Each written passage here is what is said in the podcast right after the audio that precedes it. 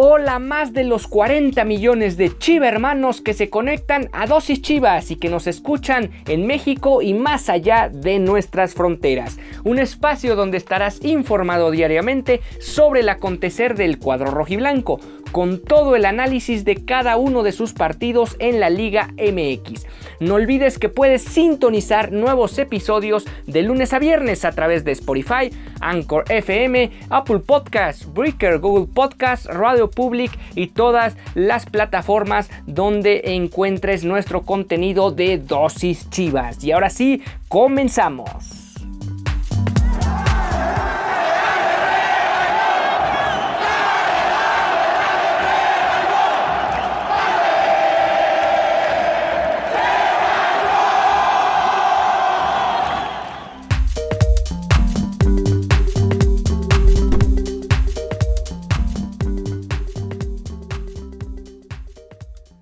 ¿Qué tal chivermanos? Bienvenidos a esta emisión de Dosis Chivas, el espacio deportivo del equipo más popular del continente. Hoy es miércoles 18 de agosto del 2021. Estamos en la emisión número 259 de este podcast de Dosis Chivas. El día de hoy el Guadalajara enfrenta en el Akron al equipo de los Panzas Verdes de León buscando su victoria en casa. Sería la primera victoria en el torneo como local y obviamente representaría un envío anímico importante de cara a lo que sería el fin de semana cuando visiten el BBVA y a los Rayados del Monterrey. Y para entrar en materia, o más bien antes de entrar en materia, vamos a leer el breve mensaje de vía Twitter que mandó precisamente la institución de Guadalajara hacia toda la opinión pública y el tuit dice así lamentamos el sensible fallecimiento de la señora madre de Sergio Almaguer.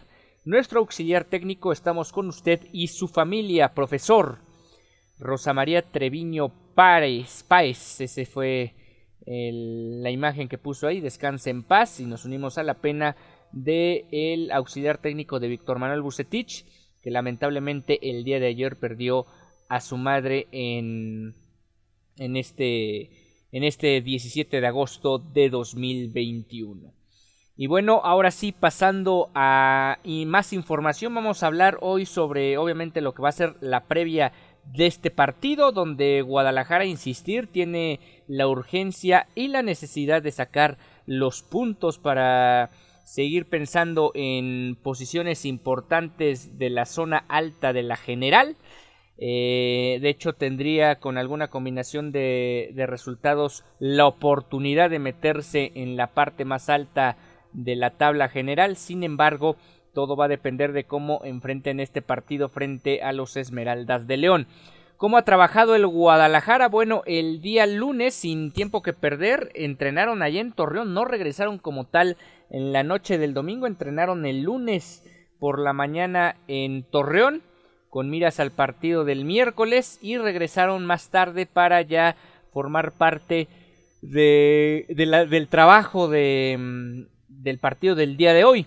Eh, contundentemente, o más bien particularmente, eh, trabajaron en el Parque España, que se encuentra junto a su hotel de concentración allá en Torreón Lagún, en Torreón Coahuila. Además de que completaron la sesión con circuito de fuerza en el gimnasio y otra parte de recuperación en la alberca del mismo hotel. Eh, posteriormente ya regresaron a la ciudad de Guadalajara. Eh, el día de ayer entrenaron a las 9.30 de la mañana en el estadio Akron y el día de hoy tendrán este partido frente a León a las 9 de la noche, ahí mismo en el estadio. Eh, ya están concentrados obviamente eh, este equipo para el partido del día de hoy. Y por, y por la mañana del jueves, o sea, de mañana, van a entrenar a las 11, 11 am en Verde Valle Posteriormente, el viernes 20 entrenarán 8.30 m para salir al aeropuerto 11.15 m. Su salida rumbo a la Sultana del Norte está pactada a la 1.20 de la tarde, tiempo del centro de México. Y el partido del sábado está programado en el Estadio de los Rayados a las 9.36 minutos de la noche. pues veremos cómo le va al equipo de Guadalajara en estos dos partidos que se antojan muy complicados, hay que decirlo, van a jugar contra dos de los mejores equipos y dos de las mejores plantillas del torneo, sin embargo las aspiraciones no pueden quedar de lado. De momento León y Monterrey se colocan en la tercera y cuarta posición respectivamente del campeonato. Guadalajara es onceavo ya con algunos resultados que se dieron el día de ayer. Y, e insistir en esa parte en dado caso de que consigan la victoria frente a León bajo una combinación de resultados podrían escalar hasta la cuarta plaza. Obviamente se tienen que disputar el resto de partidos el día de hoy. Y finalmente eh, pues también tomando una ventaja en la en el fin de semana sacando una ventaja allá en Monterrey en particular en Guadalupe Nuevo León también podrían aspirar a llevarse eh, sí o sí uno de los cuatro primeros lugares de la general después de seis fechas. Hay que recordar también que el equipo del Rayado se mantiene de momento invicto en el torneo, todavía tiene su partido pendiente de esta jornada doble. Y León no ha empatado en el mismo, aunque también tiene una productividad de goles importante. Entre, los dos equipos que van a entrar el Guadalajara tienen 13 goles a favor y solo 8 en contra. Guadalajara apenas suma 5 goles a favor y 4 en contra. Otro punto importante aquí para Guadalajara es volver a mantener el cero como lo hicieron allá en Torreón. Una visita complicada donde al final dio la impresión que Guadalajara pudo haber sacado los 3 puntos. Sin embargo, todo quedó ahí. Y bueno, el que habló en videoconferencia de prensa fue Alejandro Mayorga. Es cierto que León empezó mal, pero en estos años ha hecho las cosas muy bien. Sabemos de la calidad de su plantel y creo que los tres partidos de esta semana ante Santos, que ya jugamos, ante León y Monterrey, serán una prueba para saber en dónde estamos parados y demostrar que estamos listos para enfrentar a cualquier equipo. Definitivamente es una semana muy importante.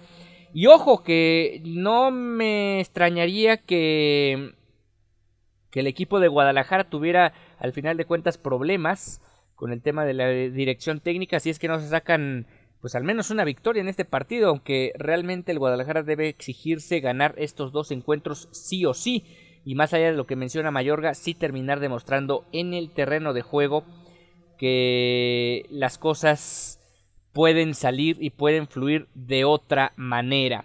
Sabemos que León es uno de los rivales más complicados del torneo, pero nosotros tenemos que estar enfocados en nuestro plan de partido.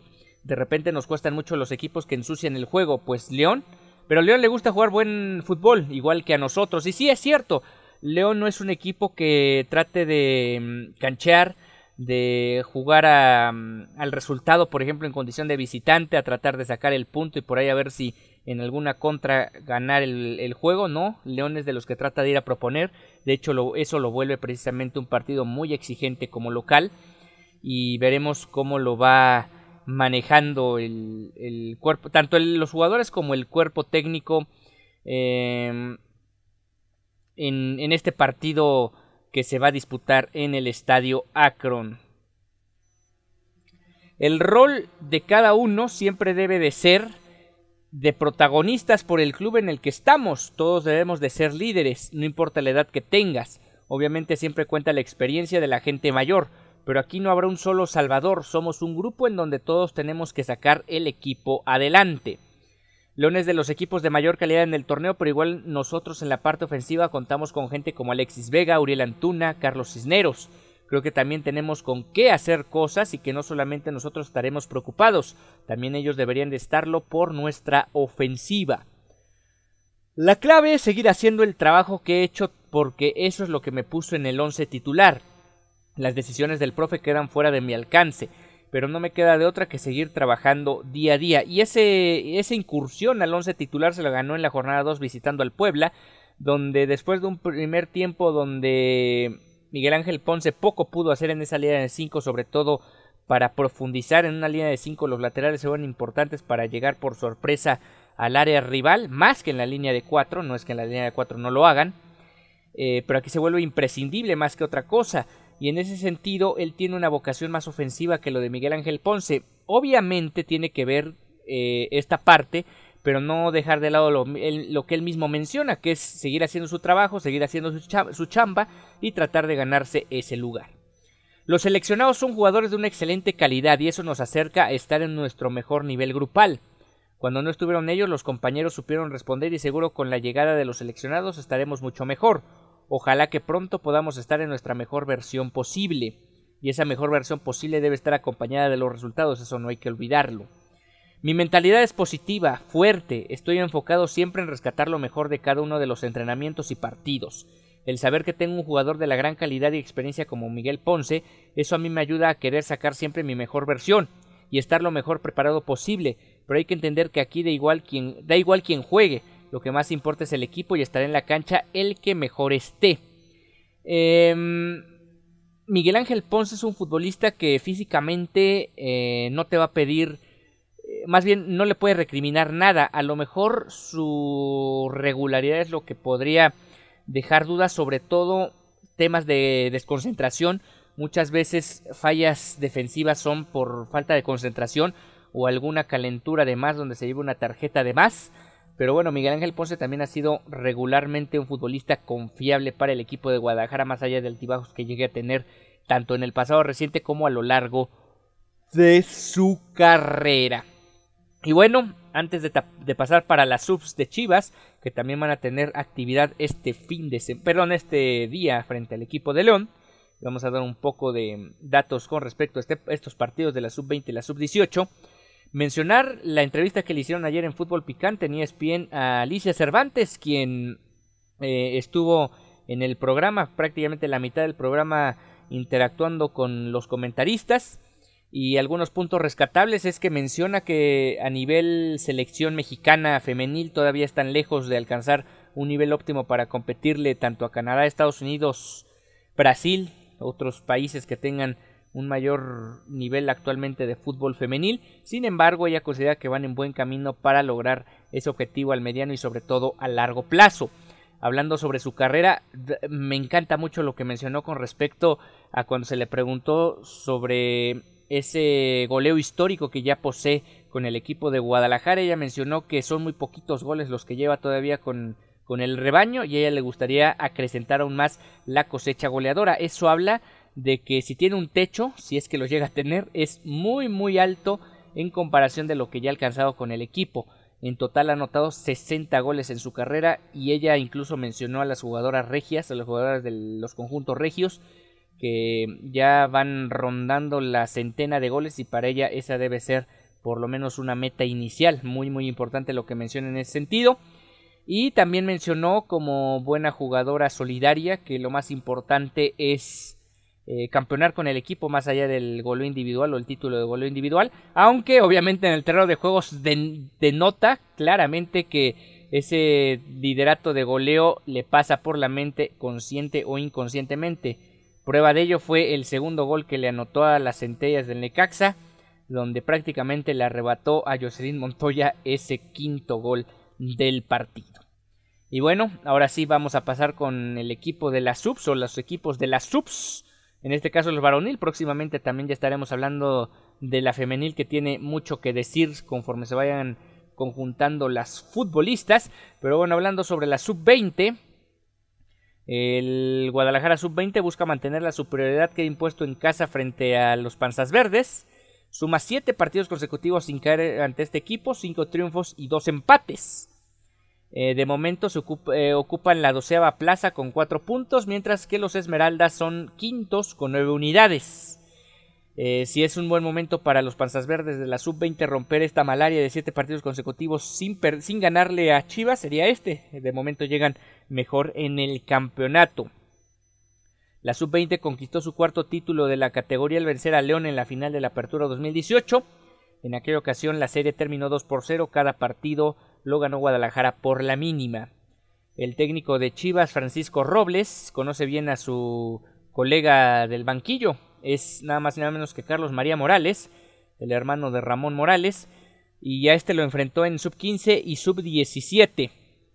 Es también un progreso de los entrenadores, no solo los futbolistas van avanzando, sino también los entrenadores van, eh, van subiendo de categoría, tal es el caso particular de Carlos María Morales. Y en cuanto a la sub-20, que se encuentra doceava con 7 puntos, va a enfrentar al equipo de León, que lleva 9 unidades, lo mismo que la sub-20. La sub-18 buscará aprovechar la estela perfecta de 9 triunfos como local, que consiguió en la categoría sub-17 ante la Fiera. Vamos a ver si en este nuevo circuito pueden mantener esa estela perfecta de nueve triunfos y acrecentarlo a 10. Buscan su segundo triunfo en casa en el semestre. Eh, apenas tienen un triunfo en el mismo. Fue ante Atlético San Luis por una goleada de 6 goles por 0. Sin embargo, cayeron en el último 1-2 frente a FC Juárez.